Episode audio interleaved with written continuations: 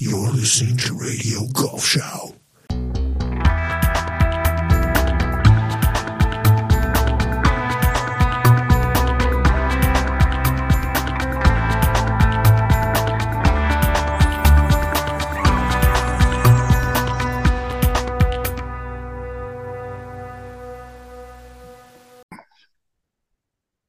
Uh, good day, ladies and gentlemen. Frank Forster with another episode of Radio Golf Show. Uh, when we um, started thinking about a podcast back in 2015, 2016, and finally made the decision to go ahead with it, um, there were uh, two people who were on our uh, at the very top of our bucket list of uh, non-golfers. Um, one of them was Cher, and that's a whole different story. But the other person is with us today, and that's uh, um, Rupert uh, Sheldrake. Um, I, I, I, became aware became aware of Rupert. Um, um I guess it was in right around 2008, maybe, uh, when I got a hold of um, uh, Wim Kayzer's documentary, um, "A Glorious Accident," which I believe was filmed in the 90s. And Rupert was one of six protagonists um, in a roundtable discussion on consciousness, um, along with Oliver Sacks, Daniel Dennett, Stephen Jay Gould, uh, Freeman Dyson, who I was really uh, Googling at the time, and uh, Stephen Toulmin. Um, um, and, and most of them didn't really uh, want to um, uh, talk about consciousness um, at all. And um, I, I, was I was amazed by this young man who, um, who who waited his turn and really um, let him have it. I think he asked the hard questions um, and um, and and put them on the spot. And and this man again is here today. Rupert, thank you very much for doing this. I appreciate it. welcome to the show. And maybe we can start here. What are your memories of that very session? um, a glorious accident? Well, I was. It was part of a series in which Wim Kayzer had interviewed for a whole day all of the six participants. He came to London, interviewed me for a whole day, and that turned into a hundred-minute episode. And so, by the time this round table happened, all six people had had a hundred-minute portrait on the TV show. So the viewers in the Netherlands, it was primarily broadcast in the Netherlands and then later in, on PBS in the United States. Um, they'd got to know each of us quite well. I mean, he did a brilliant interview dealing with our childhood, our attitudes, our interests outside our work and so forth, um, filmed in our homes. So um, people in the Netherlands felt they'd got to know these six people. They realized that the views they had were very different from each other. And then the idea was we all came together for this roundtable discussion. And when I got to Amsterdam the night before, I found that I was in a hotel and none of the others were there. So I rang Wim Kayzer and said, you know, could you tell me where Stephen Jay Gould is? Because there are a lot of things I want to discuss with him. Um, and he doesn't seem to be in this hotel. And he said, no, you're all in separate hotels. Uh, he said, because I don't want the best conversations to happen the night before in the bar. Um, uh, and I said, well, at least I could travel in with him tomorrow to Hilversum to the studio. He said, no, you're all coming in separate cars. and so then we were in separate rooms at the studio. And, oh my God. When I was, uh, when he brought me on. There were already two or three of them sitting round the table. And no, he brought me and Daniel Dennett on from opposite doors and the same at the same time, and um, he said uh, he said Daniel Dennett. He said when I interviewed you in Boston, Massachusetts, you said of Rupert Sheldrake, he's brilliant, but completely wrong. If he didn't exist, he'd have to be invented as a foil for ordinary science. And he, he said, Rupert Sheldrake, when I in, interviewed you, you said of Daniel Dennett, he's brilliant, but I can't understand why someone so intelligent uh, is convinced we're nothing but machines. And he said, uh, well, gentlemen, um, and the conversation flowed for about eight hours. And uh, before it started, I said to Wim Kayzer, I see you've got us sitting around this table for eight hours. He said, Yes, we'll bring you food, we'll bring you drinks, you're allowed out to go to the toilet. I said, Oh, thanks. And, and I said, Well, personally, I can't sit indoors all day. I have to go outside, you know, fresh air, walks. Uh, and so I insisted on walks, a time when we could have walks, but he was very keen for us not to talk on our walks because uh, he wanted to capture all the conversation. Anyway, this eight hour conversation was edited down to three and a half hours. And when it was broadcast in the Netherlands, um, it had millions of viewers. I mean, something like 12% of the population were watching it. I was amazed because nothing like this has ever happened in Britain. Um, in Britain, you couldn't have 12 white men talking about ideas for mm-hmm. hours. You know, you'd have to have a black lesbian and that sort of thing. Um, so uh, this, uh, it was, but Wim Kayzer did what he wanted to do. And it was a wonderful um, opportunity, really, to engage in, in a conversation where there was no limit of time. And, mm-hmm. And the result was something which many people found very interesting, yeah. I myself. Yeah, absolutely. I mean, that's that's a, hilarious stories about the different hotels and separate hotels and cars and everything.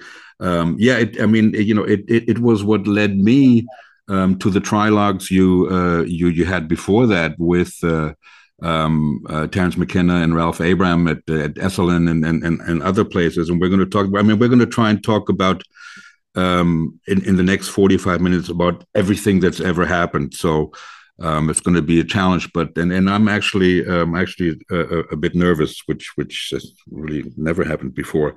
Um, but but um, you and, and we're going to talk about um, of, of course about uh, flow and and and and, and the uh, uh, uh sports, uh, sports, the Zen of the West. We'll get into Michael Murphy and all of this. But um, before we get to that, um, uh, uh Rupert, um, your stuff from the very beginning um, was challenged from the very top. It was called pseudoscience.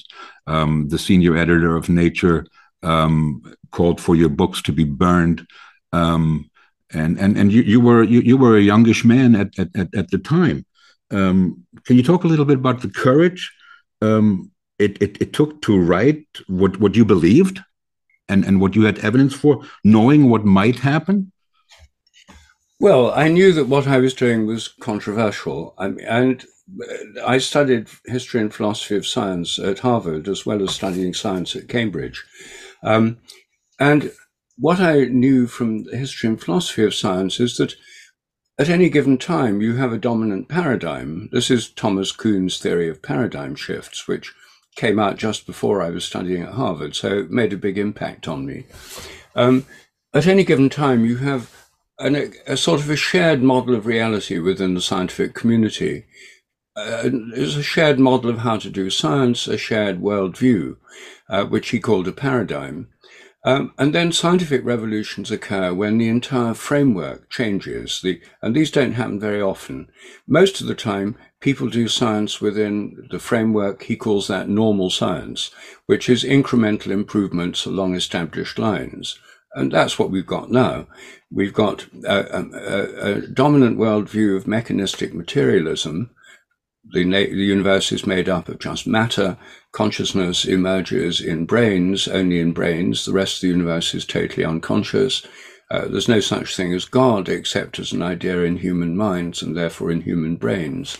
Um, and this worldview of mechanistic materialism uh, is the dominant paradigm um, biology and all life must be explained in terms of genes and molecules and nerve impulses and so on.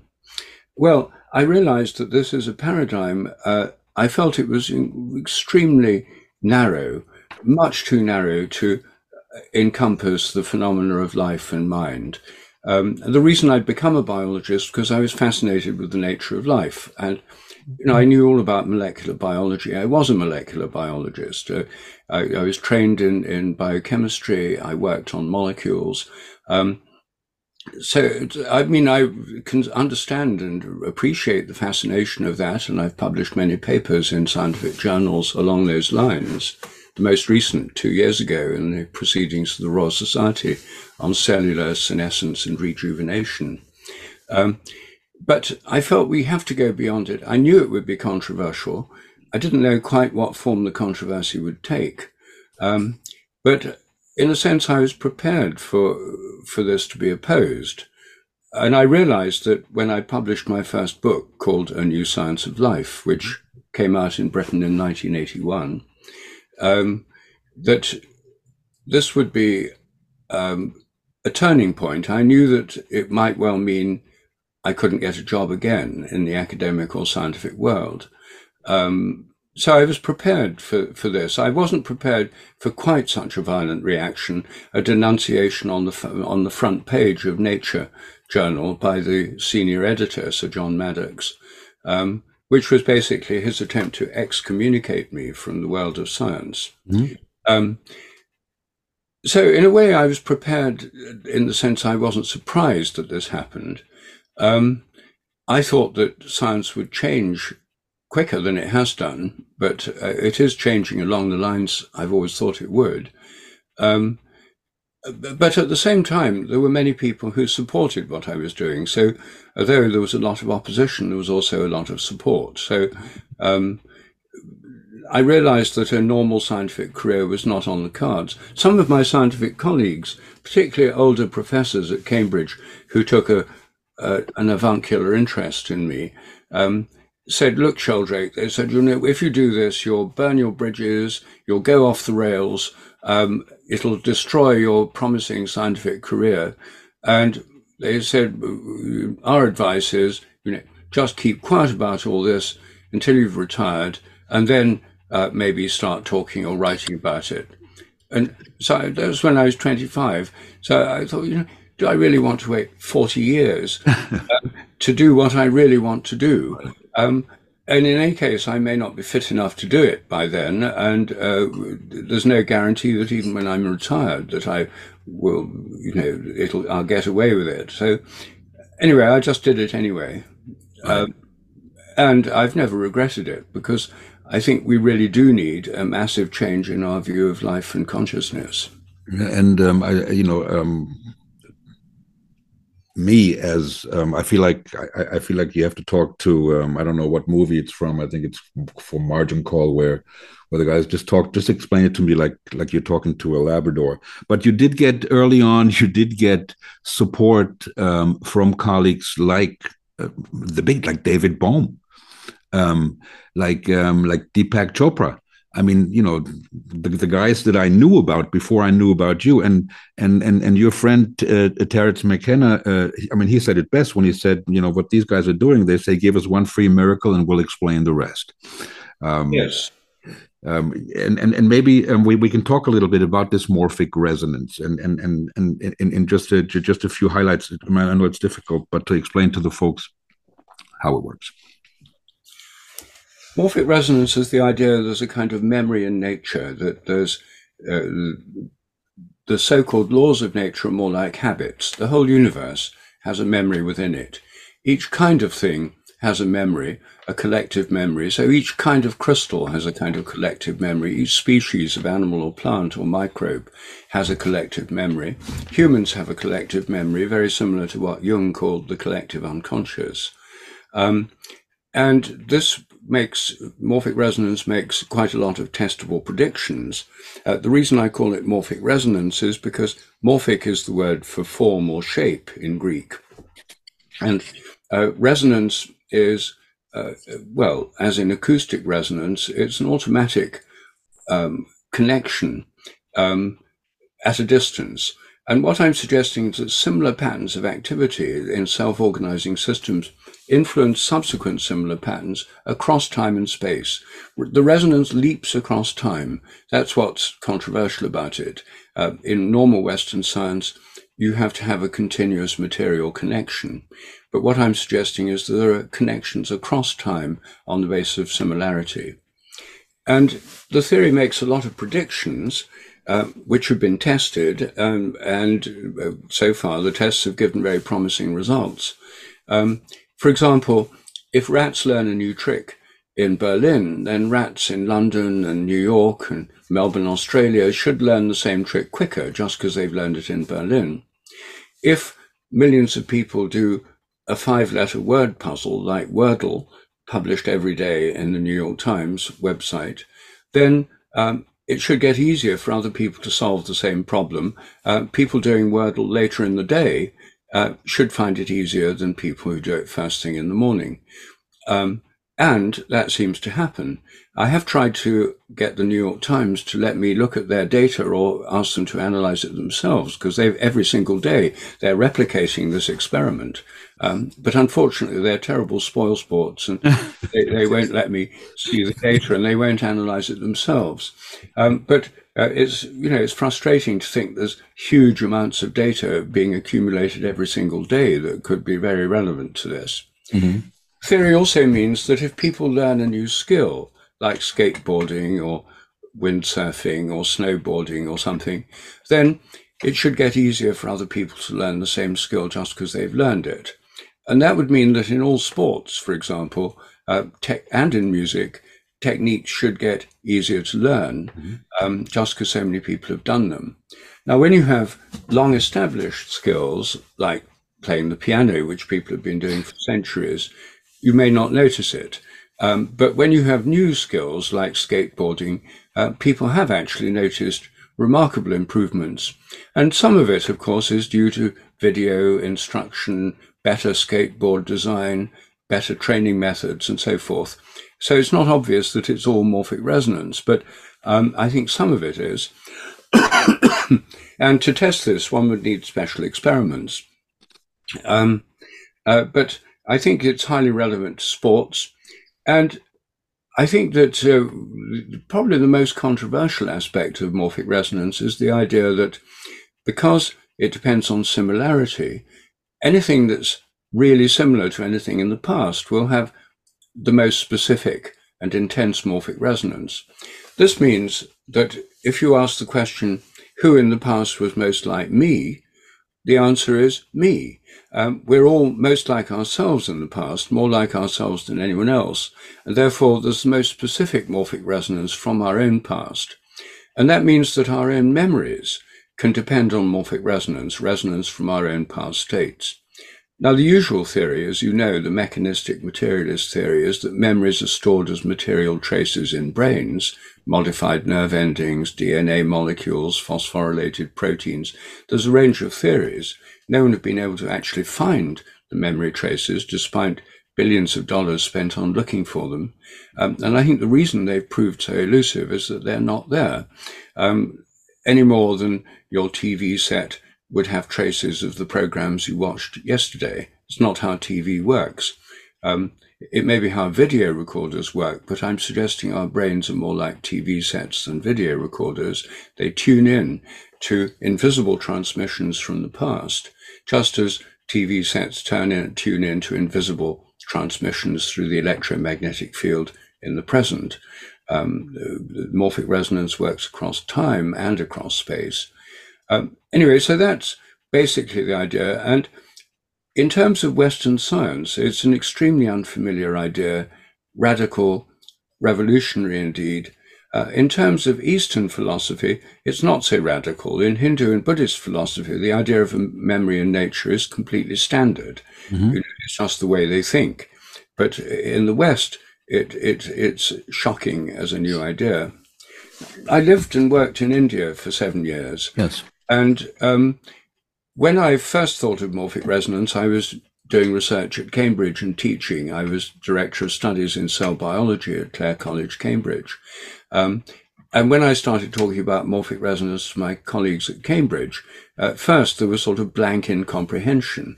Um, and then people sort of made a joke out of it. Um, uh, but when I went to India uh, and talked to my Indian colleagues about morphic resonance, most of them just got it straight away, no problem. Their their reaction was the opposite of shock and horror that I encountered in Cambridge. Uh, their reaction was a kind of blasé uh, response, saying, "Oh, there's nothing new in this idea. The ancient rishis, the seers, have said this thousands of years ago." So they just saw this as a completely standard way of looking at the world and couldn't see what all the fuss was about. So mm-hmm. It's very different world views. Right anyway, they, they, that that is in essence the idea right. of resonance. Well, those you know your your your your colleagues in India. I, I remember reading somewhere you were writing how they were hard nosed scientists at work and they went home and they were spiritual people. Um, yes. I found that you know absolutely fascinating. And then because you know um, 99% of the scientists maybe not right now but you know even a decade ago were hard-nosed atheists. Like you said everything is mechanical and and and and, and theories by this uh, japanese uh, uh, scientist. I, I, think his name is dr Emoto or something like this who talks about the memory of water. Mm. how uh, water molecules remember how to um, uh, dissect or whatever rust quicker than before things like this. And, and he wrote an, uh, an excellent uh, children's book. But um, it, it's, it's exactly this mechanical thing. I mean, when you say, and there's no proof that the memory is located in the brain, um, where would it be? I mean, is it everywhere? Is it, is it, does it end somewhere? Well, I, I think it's everywhere. You see, but I think where is it located is the wrong question because mm-hmm. where can only have an answer in terms of space. But memory is a relation in time. And I think it works quite differently. We're used to the idea of spatial memory storage from computer hard drives and libraries and, and inscriptions on stone and, and, you know, and that kind of thing. And, um, but the, the, I think the way that memory works is through a re- resonance across time. And therefore, in the sense, all the past is potentially present everywhere. Um, uh, you just need to tune into it. Just like all the radio waves and phone calls from North London are present in my room, right where I am at this exact moment. You can't see them, but they're all here and you can mm-hmm. tune into them. Um, in the same way, these resonances across time are present potentially everywhere and can be tuned into. Is it okay? Um, tuning into it. Um, when when you say that, um, you always hear, um, um, you know, you can you you can channel something, or he's you know uh, how certain acts just to channel uh, channel stuff and and all the experiences that one has, whether it's playing sports and in particular golf, and and and you have in your in in your book uh, ways to go beyond, which um, unfortunately is not yet out in German, but it's out in English. Um, you quote um, um uh, Irons, uh, the protagonist of Michael Murphy's book uh, Golf in the Kingdom, um, exactly about this. Um, uh, maybe let's go with it from two sides. Number one, what is the attraction of sport? Um, um, you know, maybe it's the uh, enactment of the new. I don't know. Um, and and and these experiences um, um, which we have, which which are based on synchronicities or coincidences, um, or, or, or, memories that are really not scientifically explainable by the Western world. Um, what, what, what do you think is the attraction of sport? And, and maybe we'll get to the spiritual, spiritual side of it as well. Well, I think there are several elements to the attraction of sports. I think one is play, which is very natural and instinctive in human children, but not only in human children, in many young animals, like young otters, for example. They like playing and uh, young dogs and wolf cubs um, like playing. So there's something to do with play, um, which is deep in our nature. And it's in terms of positive psychology, play involves getting into a kind of flow. And when you're in a flow state, you usually feel happy when you're in the flow of what's happening. Mm-hmm. So I think that they, it's deeply biological to play and to enter into these flow states.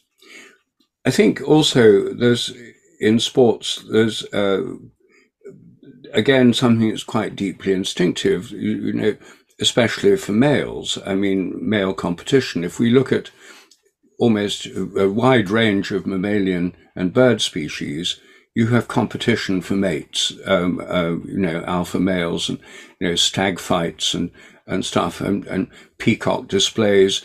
You know, male peacocks line up and display their beautiful tails, and the female picks the most impressive peacock. So, that this weekend. yeah. So this is um.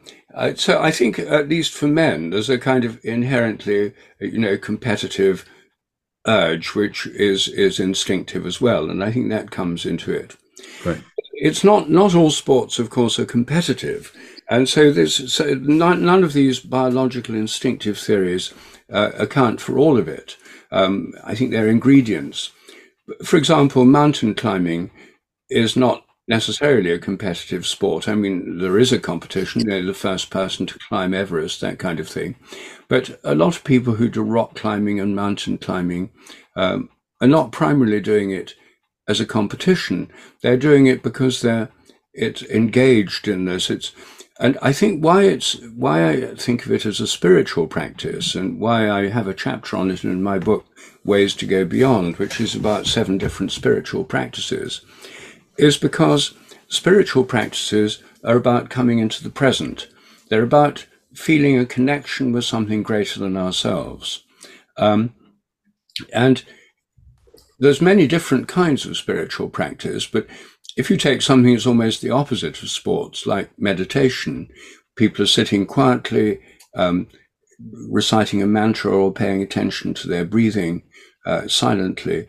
Um, those are coming into the presence as, as people can let go of the train of thoughts and, and the sort of discursive mind and the ruminations that normally go on, our internal chatter, um, become rather detached from those and come into a sense of presence, of just pure conscious presence, um, which connects us with the conscious presence underlying all nature, all basic religions and, and spiritual philosophies have the idea that consciousness is fundamental. Our own minds are part of a vastly greater consciousness.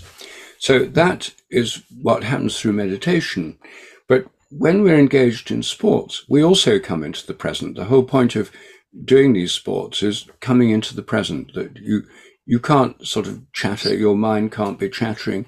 Uh, the, when I first thought of this was when I was talking to an American friend who had a business and was very busy in his business and said it preoccupied him. He couldn't stop thinking. He couldn't sleep at night. He tried meditating. It didn't work. But he said he was a mountain climber. So he said by the time he was uh, 30 meters up a rock face, he was completely in the present. Mm-hmm. And similarly, you know, someone in a football, in, in a football match with other players. Um, you know, there's their balls being passed to them. They've got to pass it to someone else. There's a crowd roaring, etc. It's not the time to think about have you paid the gas bill or some remark your girlfriend made yesterday that annoyed you or something. You have to be completely in the present. Um, and I think that's one of the reasons why dangerous sports are so attractive to people at the moment. I, I had a talk with a German, young German who is the world champion of the free high line uh, walking. It's like a tightrope. Right. Uh, and he has a 300 meter drop and he has no safety harness. Um, and, you know, it's obviously incredibly dangerous. And it's dangerous. And it's precisely because it's so dangerous that he has to be totally concentrated, totally in the present. And he said for him, this is the most blissful experience he knows. This, he saw, saw it as a spiritual experience. And that's why he keeps doing it. His girlfriend's desperately trying to persuade him to stop doing it because, of course, most people who take up desperate, young, uh, dangerous sports are young. And the reason there aren't many old people in dangerous sports is that they're dangerous and a lot of them die. I think that's also the, the same reason that people are attracted to speed. I mean, I'm personally not very attracted to speed and driving fast, but it is the national hobby in Germany. It is. And, and um, you know, I think I don't know if Germany still has no speed limit on. We still don't. Yeah, well, you see, almost everywhere else does.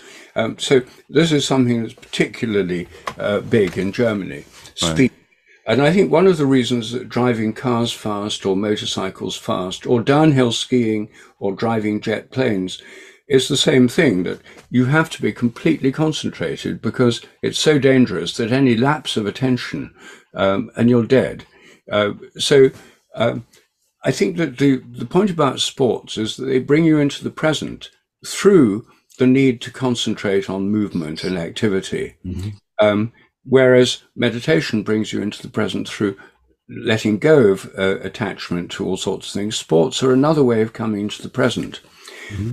And I think one reason I think they work is that ultimate consciousness, if we think about theories of ultimate consciousness or divine consciousness, um, they, they, they show there's a kind of differentiation within ultimate consciousness.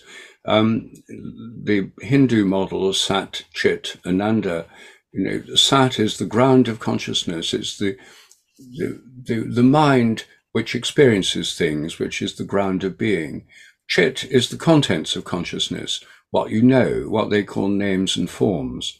And, and so, you know, for us to be conscious, our normal consciousness, there's us who know things or experience things, and then there's what we experience. Like right now, I'm experiencing seeing you on a computer screen, and beyond you, if I raise my eyes looking to the sky and trees outside the window, those are contents of consciousness, and so are the words that we're mm-hmm.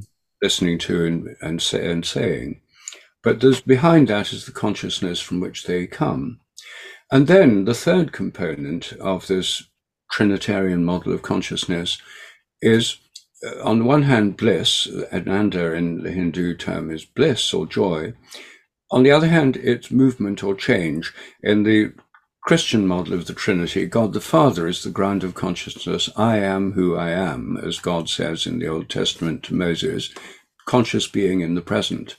Um, the Logos, the second person of the Holy Trinity, is about names and forms, that which is known, ideas, forms, shapes, being, existence, life, and so on.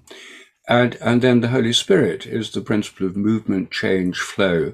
Um, it's always represented by the flight of birds, the flow of wind, the f- flames of fire.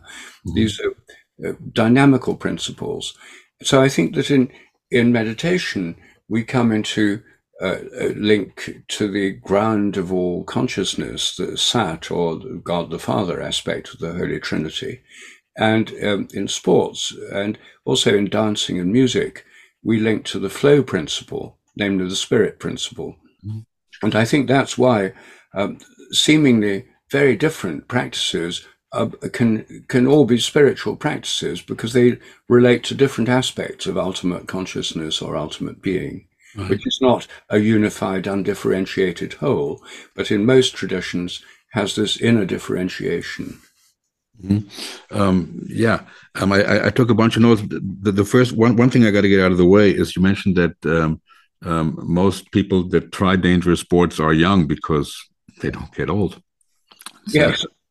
A friend of mine um, was asked to write a lullaby um, for a for a children's record, and they put his song on the B side of the album. And he said, My God, how bad must the A side be if they ever get around to listening to my song? So it's it's very similar. But um, you know, this um, this um, I, I have uh, uh, five children, and and and you mentioned children how they play, and it's always fascinating to see how how children play versus how we adults play. Um, somehow a switch, um, you know, flips over where when somebody gets hurt, not everybody stops. They keep playing, and and, and you mentioned David Papineau in, in, in your book as well. Um, um, you know, where it's in, in some sports, it's almost cool to cheat. Um, but um, there, there's still a couple of things I want I want to ask you about um, this being in the moment, um, this uh, flow state, and uh, Csikszentmihalyi talks about it, a balance between skill and the challenge, um, and and this feeling of nothingness. Um, it's really not um, nothing. It is something. I mean, you know, people, coaches say, "Well, just think of nothing," you know. Um, you, but but I think the zone is um, you're thinking but not thinking, which is a big difference of just having an empty head. Mm.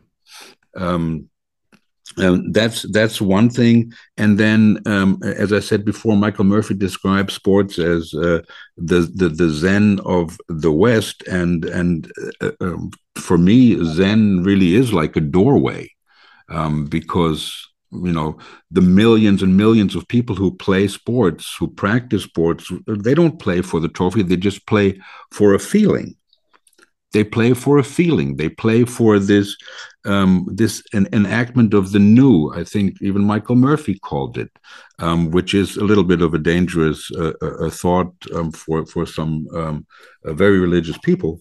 Um, can we talk about religion briefly?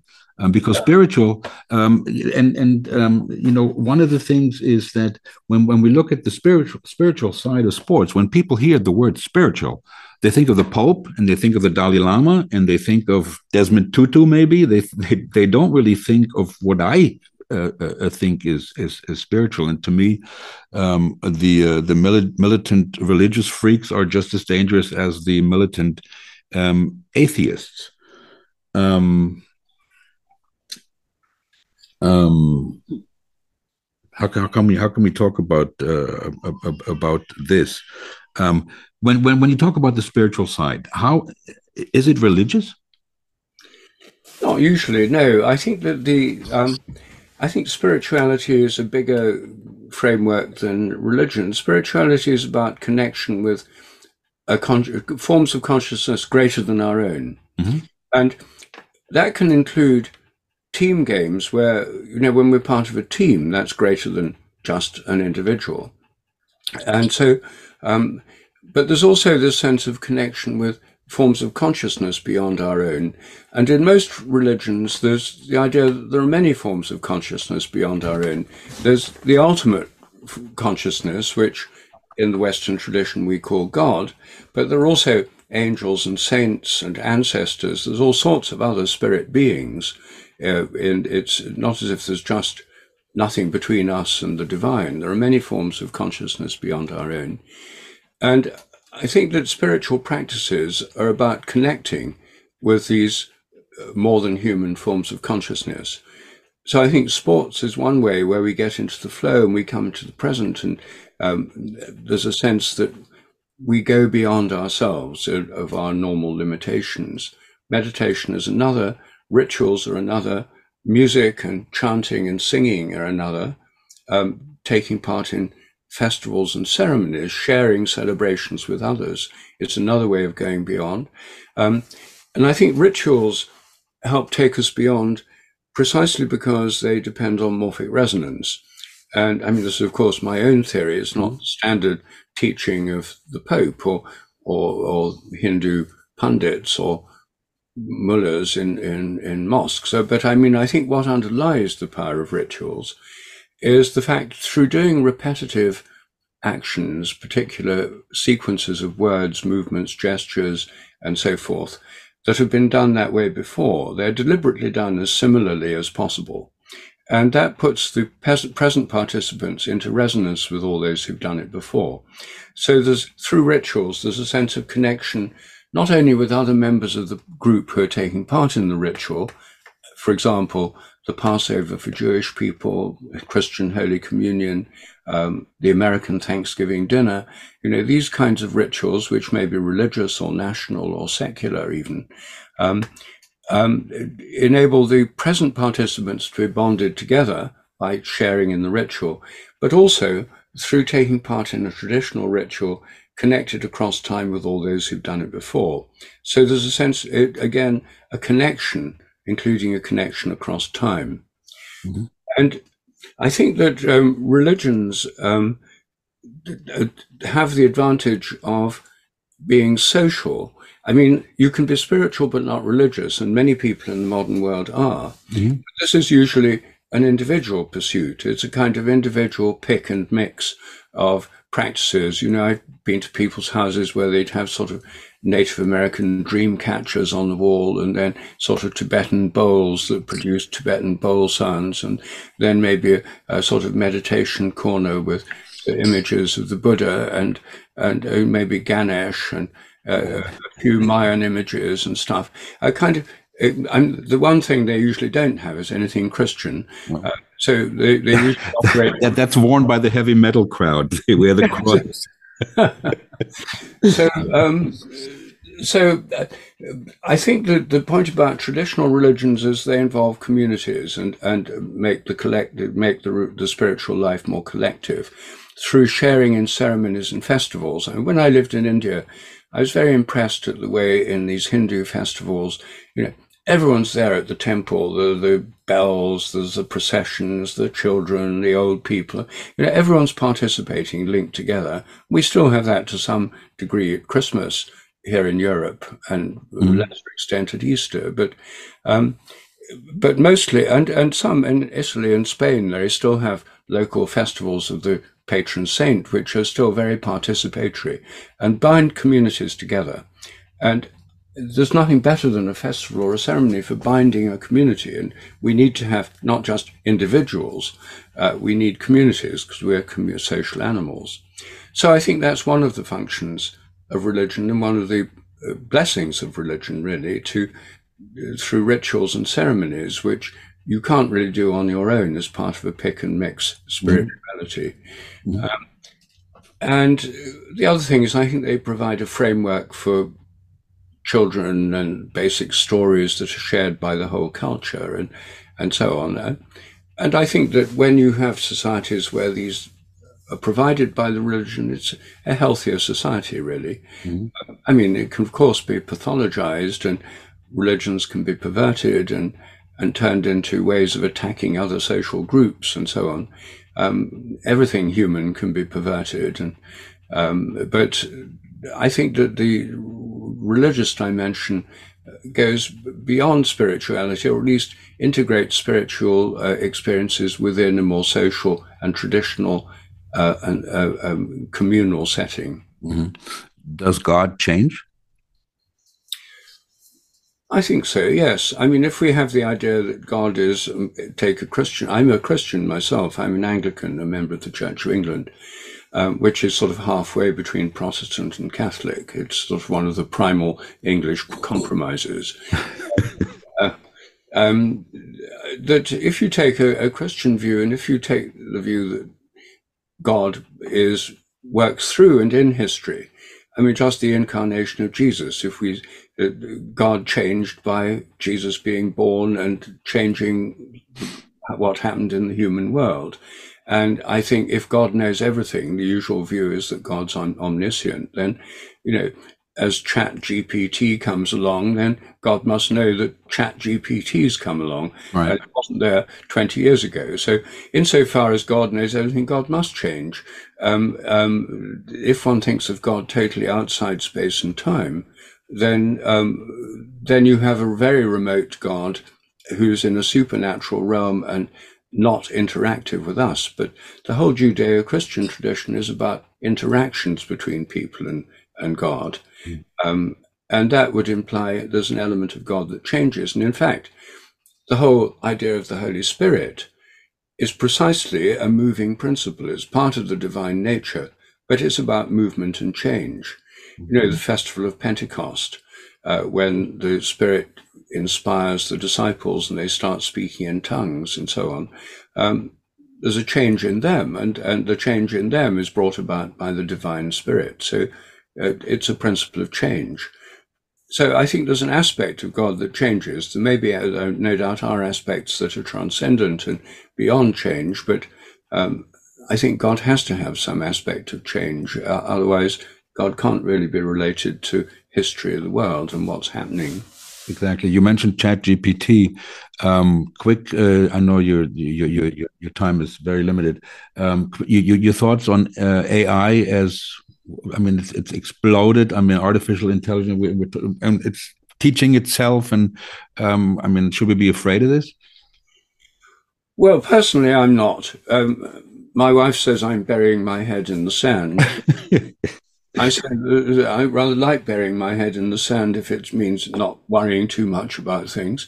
Um, I, don't, I don't worry about it as much as some people, partly because um, ChatGPT, like all our digital technologies, is embedded within digital computers. Digital computers are deterministic machines, which I think are incapable of consciousness precisely because they're deterministic machines. I think we're capable of consciousness precisely because we're not deterministic machines. Um, machines are a very bad metaphor for the whole of nature and life. Mm-hmm. Uh, they're a specialist part of the world created by humans to work very predictably and determinately. I mean, most of nature is indeterminate. You know, the veins on the back of leaves, if you look at a leaf, each leaf is different. None of them are identical. Look at products from a factory and ideally they're identical. Um, uh, computers are identical to other computers of the same brand, and and they work with a deterministic manner. Because if you press an A on your key- keyboard, you want an A to appear on the ski, screen, not some random other number. Uh, and because of that, I don't think they're capable of coming to life or being conscious, because I think life and consciousness involve uh, the patterning of otherwise indeterminate events by morphic fields, which are how morphic resonance works. So I don't think computers can become conscious in their present form. Mm-hmm. I don't think ChatGPT would become conscious. Certainly become very clever and beat people at games like chess. And of course, we've had computers that do that for years. And now ChatGPT can compose undergraduate essays, possibly better than most undergraduates. Uh, it's a big problem for universities. Right. Um, and it's a big problem for artists, for the arts. Yes, and they can authors, make, for musicians, make graphics and uh, things. They can compose music, and mm-hmm. so they can do a lot of things. Um, so they may threaten jobs. Um, and I suppose if we put them in charge of our military arsenals, then they could easily start wars. Um, but um, they, so yes, I think there are certainly dangers in it, but I, I don't think that they're going to become conscious and take over because I don't think that anything within a machine, a, a deterministic machine, can do that. Okay, um, let's um, let's finish up with this, um, and and again, it's this. Uh, um, I, I, was um, I was fortunate enough to to spend some time in Japan and in Indonesia and, and in the Middle East as well in Asia, um, um, about uh, medicine. I mean, Western medicine is really not geared up to uh, to be preventive. Um, um the, the, way I the way I see it, I mean, it's geared to be uh, curative. No, um, and um, and and for, for for that to work, uh, folks need to get sick. I'm of course heading towards the uh, uh, the topic of diet and the mushroom um, there there now uh, uh, uh, there is this movement and it started i don't know how it started um, um, I guess for me, it started with uh, Zen and the Art of Motorcycle Maintenance uh, way back when. Um, but um, we have now um, a, a products, um, uh, mush- the reishi mushroom from Japan. I mean, natural products that are proven um, to that, that are used in, in Japan or in the Far East for treating heavy diseases. I mean, my 86 year old mother um, every month gets her supply of reishi mushrooms, and she firmly believes that they help her stay. Um, uh, uh stay fit, and and one of the things happening in uh, in in Silicon Valley, um, of course, is also this uh, concept or this phenomenon of of um, microdosing psilocybin. Um, what, what do you think of that? Well, um, I think actually your starting point about Western medicine not having a pretend, pre- preventive aspect, it does actually. I mean, with vitamins, for example, or, or vaccinations, these are strongly preventive aspects of Western medicine that have made a huge difference. But I agree, most of it's about curing diseases once they've happened. Mm-hmm. I don't know. but my son Merlin is is a mycologist, and he wrote a book, Entangled Life, which is a best-selling book about fungi. Mm-hmm. Um, and he's terribly keen on me taking reishi and chaga and lion's mane. And so he, you know, when he was a child, I used to make sure he'd taken his sort of eaten his meal. I, no, I, it's he sort of actually inquires if I'm taking my lion's mane and stuff. So I'm, I, I mean, I take these mushroom supplements. I don't know whether they're doing me any good or not. Um, um, so because I do yoga, I meditate, I, I do other things. I, the controlled experiment would be to have sort of two or three months without yoga and meditation and just mushroom supplements, etc. I haven't done those experiments, so I just don't know how much right. I'm doing. Well, and I don't know how I don't know how much good microdoses do. I mean, some people I know are keen on microdoses of psychedelics. I, I have tried them myself, and I didn't notice much difference. Just made me feel slightly queasy. Mm-hmm.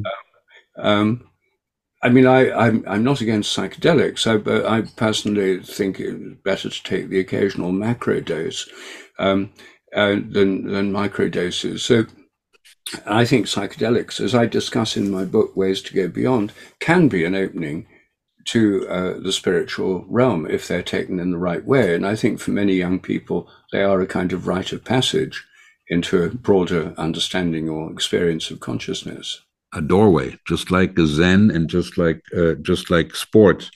Um, um, yes, um, ab- absolutely. Um, this is uh, this is good stuff. I do want to um, uh, uh, point out your point folks to your website sheldrake.org um, I also urge them at, at least, at the very least, to subscribe to, to, to subscribe to your newsletter, uh, which I get.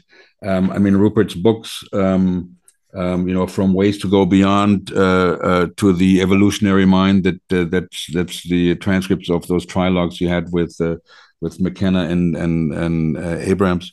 Um, are, are are phenomenal. Phenomenal. Your YouTube videos of your talks are incredible. Um, um, any tours being planned on your end, uh, Rupert?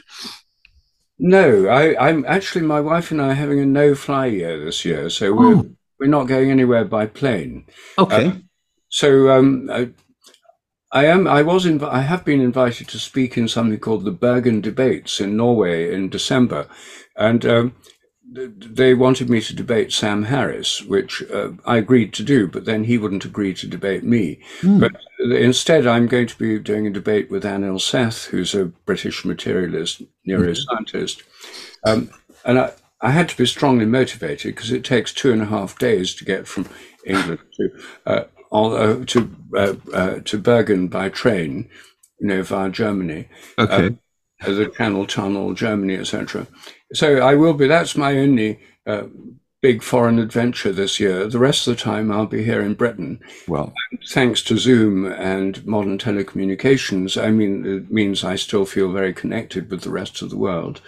Um, but anyway, no tours. We, we are um, yes, and um, uh, thanks to Zoom, um, uh, uh, th- this was possible today. So um, I, I, thank you again very much. Our hour is up. I know you have to run. Um, it's been um, I've, I've, touched maybe on five percent of the stuff I wanted to talk about, um, but um, th- there's always hope for next time. Um, I, I, asked you for a personal favor. I asked you to leave us with uh, with a Terence McKenna story. Um, I don't know if you remember that request, but can we close the show with a little and and and what what a man he was. I mean, those trilogues. Uh, uh, they're just so funny, and they. Um, um, I mean, funny is really not the most of the first thing that you were planning, but uh, what what what impressed me with these things, and and folks, you got to watch these. I mean, these are two three hours. Um, of three people and the discipline you have the way you don't interrupt one another the way the way discussions should be and it's something that i try to do uh, i'm not doing it, a very good job at it but uh, one little Terence McKenna story, if you if if you will. Oh gosh. Uh, right. Well. Well, fairly soon after I met Terence McKenna, he he I was going to Los Angeles and um, um, and he said, "Let's meet in Los Angeles." He said, "I'm doing my radio show there," and I said, "When's your radio show?" He said, "Well, it's on an alternative radio station called KPFK, and um, he said it runs from uh, 2 a.m. to 5 a.m. And so I said, well, that seems a very odd time, Terence. And, you know, I, I usually go to bed before 5 a.m.